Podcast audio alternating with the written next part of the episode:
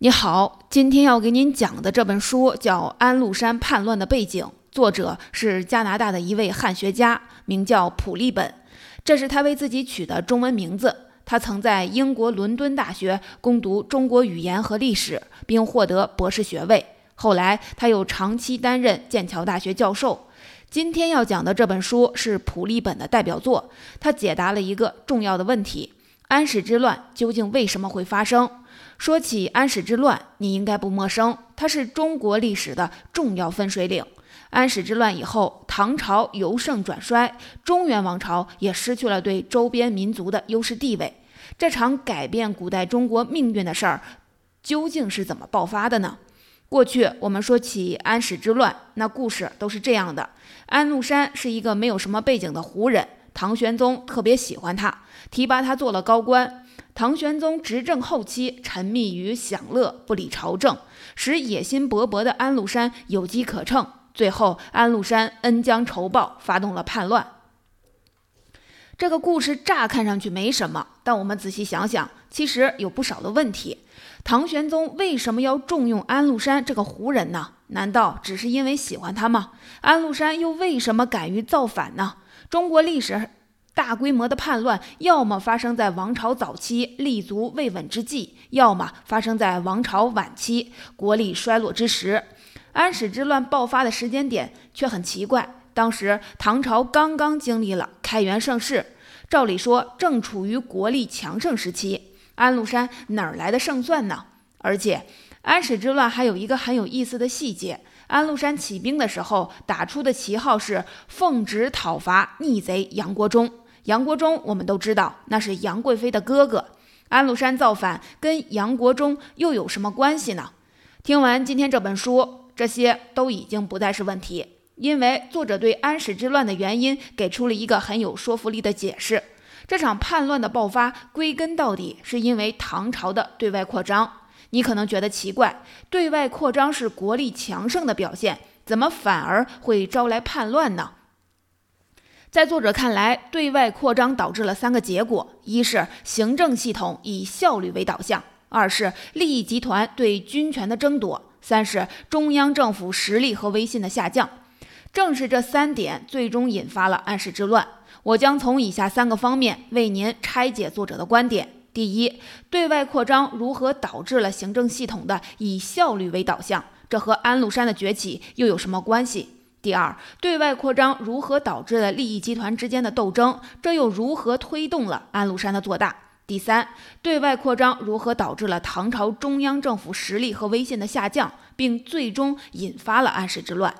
第一部分，安禄山本来只是一个无名小卒，后来却成为守卫唐朝北部边疆的重要统帅。他究竟是怎样崛起的呢？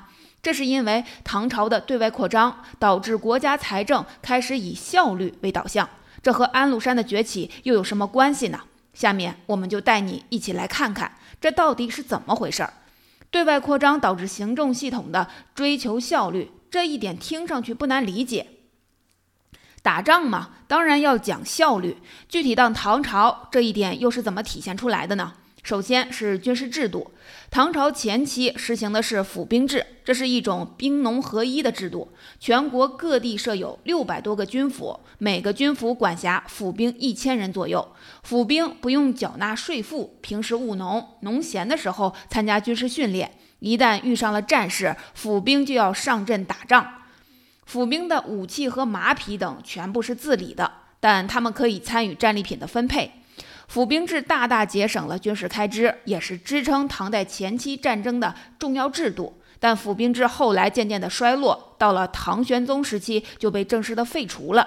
这是为什么呢？这就要说到唐代的对外扩张了。从唐朝建立到唐玄宗时期，唐朝一直在扩张，扩张就意味着前线离军府越来越远，府兵奔赴前线的成本越来越高，他们渐渐支付不起这个费用了。而且府兵在战争打完以后还得回到所属的军府，这一来一回路上实在是太折腾了。你可能会问了，那唐朝为什么不在前线附近设置新的军府呢？这是因为府兵制的基础是土地，唐朝的前线都已经深入草原和西域了，当地根本没有那么多的土地。到了唐玄宗时期，府兵制的问题就更为明显了。唐玄宗特别热衷于对外扩张。杜甫有一首诗叫《兵车行》，里面有两句：“边庭流血成海水，五皇开边意未已。”意思是说，边境都打得血流成河了，唐玄宗却还想着开疆拓土。频繁的对外扩张导致府兵们再也无力支付战争的费用，加上当时的土地兼并又很严重，很多府兵的土地都被富人买走了，他们只有纷纷逃亡。于是，宰相李林甫上了一份重要的奏折，说各地军府已经没有府兵可供征调了，干脆把府兵制停了算了。唐玄宗准奏，府兵制就此退出了历史舞台，取而代之的是募兵制。所谓的募兵制，就是国家按期发军饷，招老百姓当兵打仗，老百姓参军入伍以后就成为职业军人，长期当兵不用务农，战斗力很强。募兵制不用土地做依托，招来的士兵可以长期的驻守边疆，一切看起来都很完美。但安史之乱的祸根就这样埋下了，这又是怎么回事呢？募兵制有很多的好处，但也有一个最大的问题，那就是它容易导致军阀的出现。我们可以拿府兵制来对比一下，府兵制下有一条规定，战争结束以后要归。兵归于府，将归于朝，就是士兵回到军府，将领回到朝廷。这样，士兵和将领只在打仗的时候会聚在一起，将领很难把士兵变成自己的私人军队。但在募兵之下，士兵都是职业军人，和将领朝夕相处，时间一长，带兵将领就容易变成军阀。而且，为了保证边境士兵的生活，唐玄宗还在边境划出一些地区，专供军队和他们的家属居住。这些地区就是所谓的藩镇，藩镇的统帅就被称为节度使。更要命的是，唐玄宗为了确保对外战争的胜利，又改变了财政体制。你想啊，募兵制需要定期给士兵发军饷，但当时的金融技术比较落后，由中央政府先把钱收上来，再给藩镇发军饷。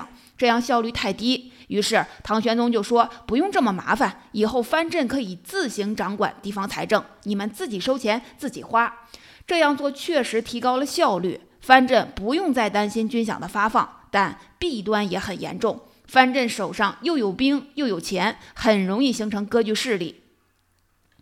不过，在唐玄宗看来，效率是第一位的，而且他相信自己可以用政治手腕镇住这些藩镇。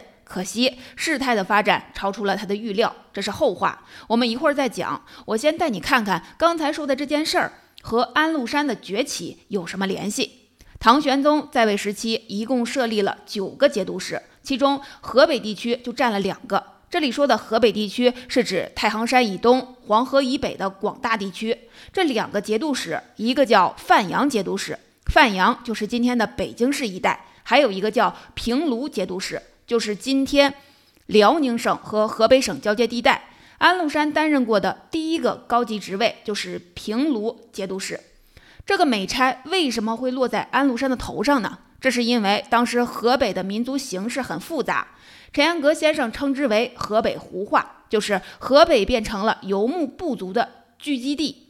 河北地区的居民本来以汉人为主，但在唐玄宗开元年间，东突厥灭亡，突厥人以大批依附突厥的部族向唐朝投降，唐玄宗对他们实行怀柔政策，把他们就近安置在河北地区。于是，只用了二十年的时间，河北地区就成为这些游牧部族的定居地。河北地区住着这么多的游牧部族，派一个汉人去当节度使，他不了解当地的民情，连少数民族的语言都不懂，交流都困难，更别说领兵打仗了。正是在这种背景下，安禄山登上了历史舞台。我先给你简单介绍一下安禄山的生平。安禄山出生于瀛州，也就是今天辽宁和河北的交界地区。他的母亲是一位突厥族的女巫，没结婚就生了儿子。一些历史学家考证说，安禄山的父亲可能是中亚地区的粟特人。安禄山原本没有姓，他的母亲声称自己曾向突厥的战神扎洛山祈祷，才生下了他，所以他就给儿子起名叫扎洛山。后来，安禄山的母亲嫁给了一个姓安的人，安禄山就姓了安，改名为禄山。这在突厥语中是光明的意思。安禄山是混血，长期生活在多民族杂处的河北地区，具有跨文化背景。据说他精通六门语言。长大成人以后，安禄山在瀛州给过。过往商客当翻译做中介，勉强维持生活。这段经历使安禄山见了更多的世面，也让他获得了揣摩人心的本领。安禄山人生中的第一位贵人，就是当时驻守河北的名将张守珪。安禄山有一次偷张守圭家里的羊，被抓住了，张守圭就让人打死他，眼看棍棒就要落下来了。安禄山大喊大叫：“你们不是要消灭契丹吗？为什么要打死我这样的壮士？”张守圭听了，觉得很诧异，就仔细打量安禄山，见他孔武有力，就起了恻隐之心，于是下令释放安禄山，留在自己跟前做事儿。安禄山如鱼得水，发挥特长，立下了不少功劳，被张守珪收为义子。有一次，张守珪派安禄山作为代表去长安递交文件。安禄山因此见到了唐玄宗，他因为特别会来事儿，给唐玄宗留下了很深的印象。后来，只要唐玄宗派人去幽州视察，安禄山就会极力的贿赂和巴结。使者回去之后，就总会在唐玄宗面前为安禄山说好话。于是，安禄山一路官运亨通。到了开元二十九年，他已经升到了平卢节度使。平卢的核心区域就是安禄山的故乡瀛州。你看，唐玄宗为了对外扩张，致力于提高行政系统的效率，结果却导致了安禄山的崛起。安禄山获得重用，不仅因为他会巴结上司，更因为他恰好在适当的时候出现在适当的地方。唐玄宗在胡化严重的河北地区设立了藩镇，一直想找熟悉当地形势的人来做藩镇长官。安禄山精通六种语言，还曾立下战功，可以说是最合适的人选。而且安禄山看上去还很忠诚，经常一副憨态可掬的样子。有一次，他见到太子却不行礼，旁边的人说：“快行礼！”安禄山却装傻充愣，说：“太子是什么官儿？我只知道有皇上。”唐玄宗听了这这件事儿，对安禄山就更加推心置腹了。后来，安禄山甚至还给小他十六岁的杨贵妃当了养子。唐玄宗的对外扩张，给唐朝的行政系统带来了改革。这为安禄山的崛起提供了机会。唐朝的对外扩张还造成了另一个后果：利益集团对军权的争夺，这又进一步推动了安禄山的做大。这又是怎么回事呢？下面我就带你看看其中的玄机。第二部分，刚才我们说到安禄山被唐玄宗封为了平卢节度使，请注意，如果他只拥有平卢这么一个藩镇，是断然没有实力造反的。到了安史之乱爆发的时候，安禄山已经身兼平卢、范阳和河东三个藩镇的节度使了。有了这三镇的兵力，安禄山才有了造反的底气。安禄山的做大都要归功于一个人的支持——宰相李林甫。说到李林甫，可能很多人都会想到一个成语“口蜜腹剑”，嘴上跟抹了蜜似的，暗地里却心狠手辣。这个成语出自司马光《资治通鉴》中对李林甫的评价。其实李林甫的人品怎么样，先放到一边儿，他的政治才能还是可圈可点的。记录唐朝历史的《旧唐书》就赞扬他做事谨慎，很有章法。但就是这么一个谨慎的人，把安禄山往叛乱的方向推进了一大步，这是怎么回事呢？这就要说到唐朝的一项制度，叫做出将入相。唐朝前期热衷于对外扩张，于是规定文官可以去担任武将，立下卓越的战功；高级将领又可以入朝担任宰相。比如开元年间的名臣张家珍，最初是通过科举考试当上的官儿，后来曾经在边境统帅部队，再后来又回到朝廷担任宰相。出将入相的制度，保证了文官和武将之间可以相互转化，和后来宋朝的重文轻武大不相同。但李林甫打破了这项规矩，他对唐玄宗说：“应该多用那些寒门出身的人和胡人担任武将。寒门没有政治背景，不会内外勾结；胡人作战比较勇猛，能打胜仗。”唐玄宗采纳了他的建议，从此唐朝涌现了大批少数民族出身的名将。比如高句丽人高仙芝以及突厥人哥舒翰。关于李林甫的这个建议，很多人都认为他有私心。武将立下战功就可能成为宰相，唐玄宗又那么热衷于对外扩张，在战争中立功的机会当然很多。这在李林甫看来是对自己潜在的威胁。于是李林甫要求任用寒门子弟和胡人为将。寒门子弟没有背景，缺乏竞争力；胡人文化水平低，不太可能当宰相。所以，李林甫建议用寒门和胡人为将，显然是出于个人的权力欲。这种说法很有道理。不过，政治家的个人目标和政治目标往往是相互混杂的。李林甫的这个个人建议，也是为了制止利益集团对军权的争夺。唐代虽然实行了科举制度，但士族势力仍然相当强大。士族通过联姻和政治交换，形成了若干的利益集团。这些利益集团通过之前的出将入相的制度，又有机会染指军权。而且，唐玄宗实行募兵制以后，不止在河北地区，还陆续在全国军事要地设置了节度使。这时，一些士族官员就会既在中央任职，又兼任地方节度使，在地方上建立自己的势力。比如，四川地区挨着云南地区的南诏政权。唐玄宗就在这里设置了剑南节度使。剑南就是剑阁以南的四川地区。今天四川不是还有一款名酒叫剑南春吗？当时杨贵妃的哥哥杨国忠出身著名士族弘农杨氏，又是唐玄宗的小舅子，在朝廷上拥有相当的势力。他就在一边在朝廷里做官，一边兼任剑南节度使，发展自己的势力。这种现象导致唐朝军队内部各种势力盘根错节。李林甫下定决心改变这一现象，这和他的身份也有关系。李林甫的身份很特殊，他是唐朝的宗室，他的曾祖父是唐高祖李渊的堂弟。所以，相对于那些各怀鬼胎的士族，李林甫的个人追求和唐朝的国家利益更具有一致性。理解了这个背景，我们对于李林甫的那个建议就会有更深刻的认识。在他看来，寒门子弟不牵扯利益集团，胡人又头脑简单，让他们担任将领，军队内部的关系会简单的多。所以，李林甫看安禄山也觉得特别顺眼。你看这小子，眉浓眼浓眉大眼。憨态可掬，毫无背景，大头兵出身，一路摸爬滚打，靠军功走上来，应该特别好好控制吧？于是，在李林甫的庇护下，安禄山官运亨通。正是在李林甫担任宰相期间，安禄山从平卢节度使发展为身兼平卢、范阳和河东三个藩镇的节度使。平卢前面已经说了，辽宁省西部一带；范阳呢，就是今天的北京市一带。河东节度使管的主要是今天的山西省一带，核心区域就在今天太原市附近。安禄山身兼这三个地方的节度使，等于整个华北边境都在他的掌控之中了。当然，对于安禄山，李林甫也不是毫无防备。为了制服安禄山，李林甫是用了心思的。安禄山原本对李林甫不大恭敬，后来他被任命为御史大夫，按规定要进宫朝见皇帝。李林甫就故意安排安禄山和同为御史大夫的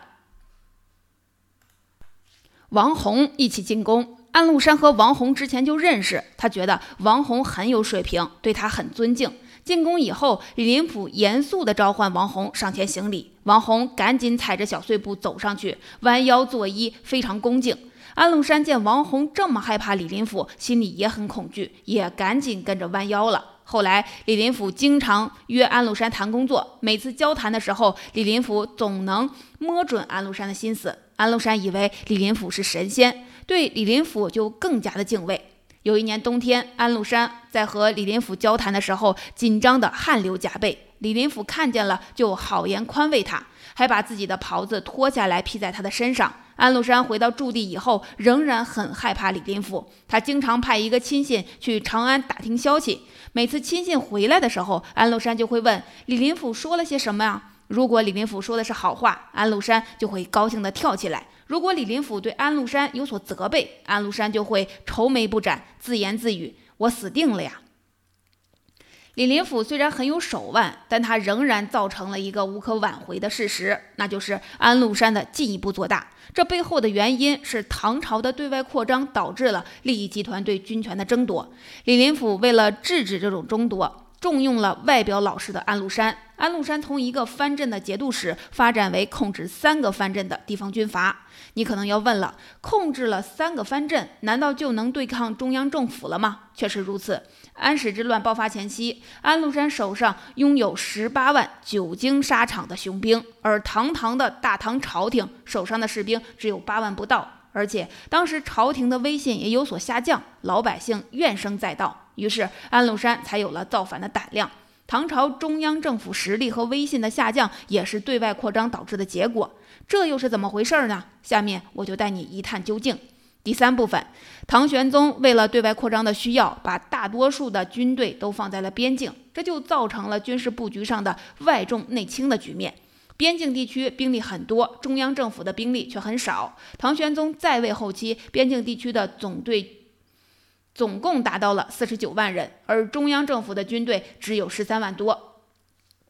李林甫去世以后，杨国忠接任了宰相之位，在他手上，中央军又败掉了一半，这是因为他发动了攻打南诏的战争。《旧唐书》里说，杨国忠这个人不学无术，品行也很差，家族中的人都很鄙视他，甚至连安禄山都看不起杨国忠。杨国忠有一次半开玩笑地对安禄山说：“你是个文盲，还看不起我？咱俩明明是一路人啊！”安禄山觉得这个玩笑很低级，就更讨厌杨国忠了。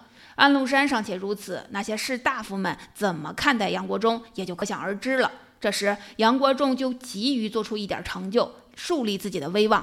杨国忠做了什么呢？他知道唐玄宗热衷于扩张，推崇军功，于是就想：我要有了战功，不就能站稳脚跟了吗？那就去打着。北方的游牧民族都太凶悍了，惹不起。南方倒是有一个理想的目标，那就是南诏。南诏位于今天的云南地区，是汉人和当地少数民族建立的国家。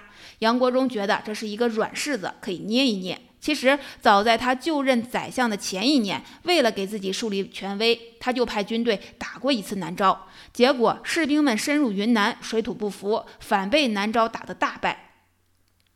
杨国忠认为这是上次兵力不够，决定这次准备好了再上。于是杨国忠就派人在长安、洛阳、河南、河北一带募兵。老百姓听说要去云南打仗，都不愿意去。于是杨国忠就下令抓壮丁，强征百姓当兵。唐朝后期的大诗人白居易有一首诗叫《新丰折臂翁》，说的就是这件事儿。诗里说，陕西新丰县有一位八十八岁的老翁，断了一条胳膊。有人问他：“你的胳膊是怎么断的呀？”他说：“当年宰相杨国忠要征兵打南诏，征兵的命令一到，老百姓都哭成一片。听说南诏那里有一条河叫泸水，河里有瘴气，士兵渡河的时候，很多会死在水里。”我那年二十四岁，正好是应征入伍的年龄，那怎么办呢？我就趁夜深人静的时候，用一块大石头砸断了自己的一条胳膊。征兵的人一来，见我拉不开弓，举不了旗，就免了我的兵役。从此，这条断掉的胳膊每到阴雨天就疼，疼得我整宿睡不着觉。不过我还是不后悔，我毕竟保住了一条命，不然我恐怕早就变成卤水中的一堆骨头了。白居易最后借这位老人之口写道：“君不闻开元宰相宋开府，不赏边功房事武；又不闻天宝宰相杨国忠，欲求恩幸立边功。”意思是说，唐玄宗在位前期的宰相宋璟不肯奖赏军功，是为了防止穷兵穷兵黩武。唐玄宗在位后期的宰相杨国忠想要讨好皇帝，就拼命地追求军功，搞得民怨沸腾。更严重的是，杨国忠这次攻打南诏仍然大败而归，七万大军在南诏国都太和城外全军覆没。这次大败透支了唐朝的国力，也使朝廷威信扫地，老百姓怨声载道。就在这个时候，北边的安禄山正在冷眼旁观局势的变化。下面我们切换到安禄山的视角，还原他当年面临的情况。安禄山已经身兼三镇节度使，手下至少有十八万久经沙场的雄兵，同时升官的希望已经没有了。出将入相的路早就被李林甫切断了。唐玄宗曾想过恢复出将入相，招安禄山入朝做宰相，结果被杨国忠劝阻，最后收回成命。于是安禄山和杨国忠的矛盾就更深了。杨国忠决定先下手为强，想出一条毒计。他对唐玄宗说：“安禄山想造反，不信你召他入京。他要敢来，说明没问题；他要不敢来，那就是做贼心虚。咱们就派兵把他拿下。”杨国忠觉得安禄山不敢来，安禄山犹豫再三，居然来了，还向唐玄宗哭诉杨国忠诬告自己。杨国忠很尴尬，就在安禄山回去了以后，把安禄山在长安的府邸给抄了。你看，两人的关系已经是不共戴天了。总之，安禄山面临的是这种情况：自己手上的兵力比朝廷还多，朝廷还刚刚经历了大败，实力下滑，威信扫地。同时，自己的上升空间已经没有了，政敌杨国忠还对自己步步紧逼，造反风险很小，收益很大。如果你是安禄山，你怎么选？于是，就在杨国忠兵败南诏以后的第二年，安禄山打着奉旨讨伐逆贼杨国忠的旗号，发动了叛乱。总之。唐朝对外扩张，造成朝廷的实力和威信下降，这刺激了安禄山的野心，于是最终引发了安史之乱。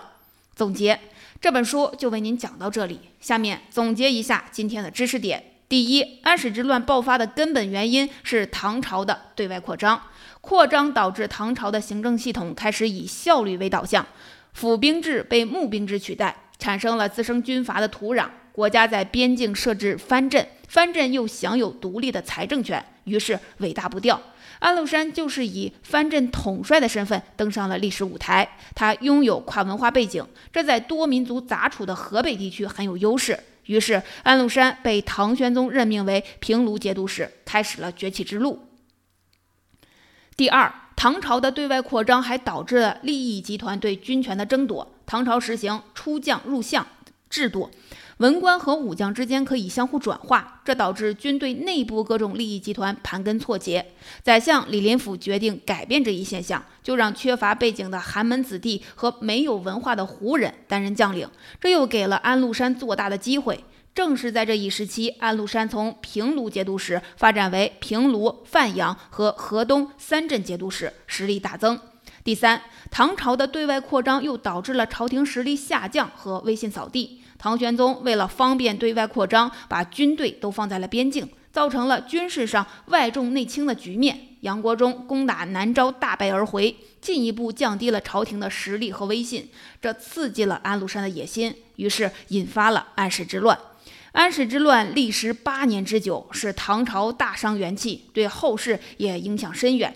宋朝吸取唐朝的教训，重视对武将和军队的控制，甚至走向了另一个极端。唐朝中期以后的军事上外重内轻，而宋朝却是内重外轻。